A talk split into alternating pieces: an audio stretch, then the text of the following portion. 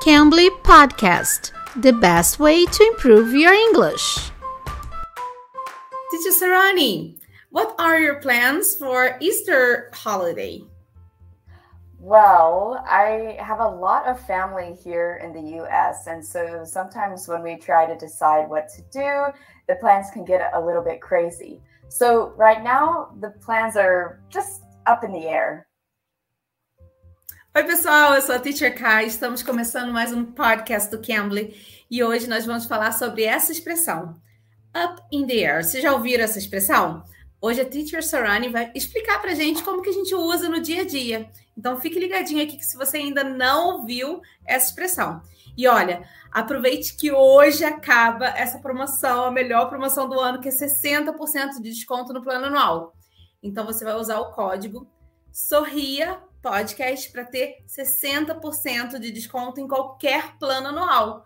Então vai lá, corre e dá uma olhadinha nesse, nesse descontão que acaba hoje, tá bom? E se você quer esse desconto para o seu filho, para sua filha, use o código Sorria Podcast Kids, tá bom? Teacher Sarani, you said that it's up in the air. What does that mean? Can you explain it to us?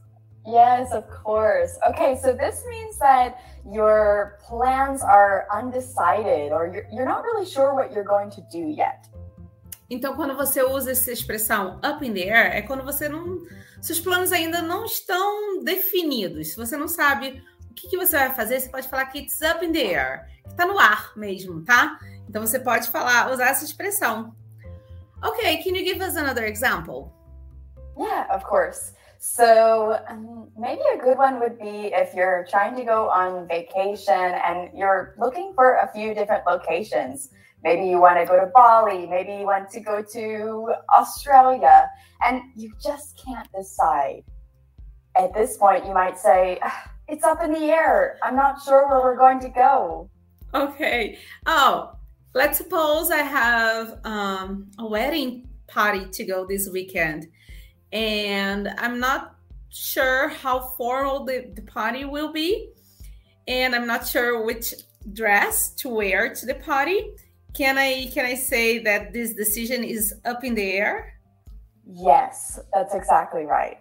Okay, can you give us another example? Yeah, sure. Um, so maybe for the parents out there, this will resonate. So when you're when you're out with your kids and they see the ice cream truck or the ice cream shop, they might say, "Oh, we really want some ice cream." Um, but moms and dads, um, you might think, hmm, "Let's see how you act today."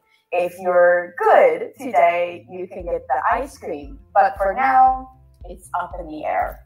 Viu só que legal, gente? Então, essa é mais uma expressão que nós estamos aprendendo aqui com os tutores nativos do Cambly. Você não pode perder essa super promoção de 60% de desconto no plano anual, tá bom? Use o código Sorria Podcast ou Sorria Podcast Kids para o seu filho e sua filha, tá bom?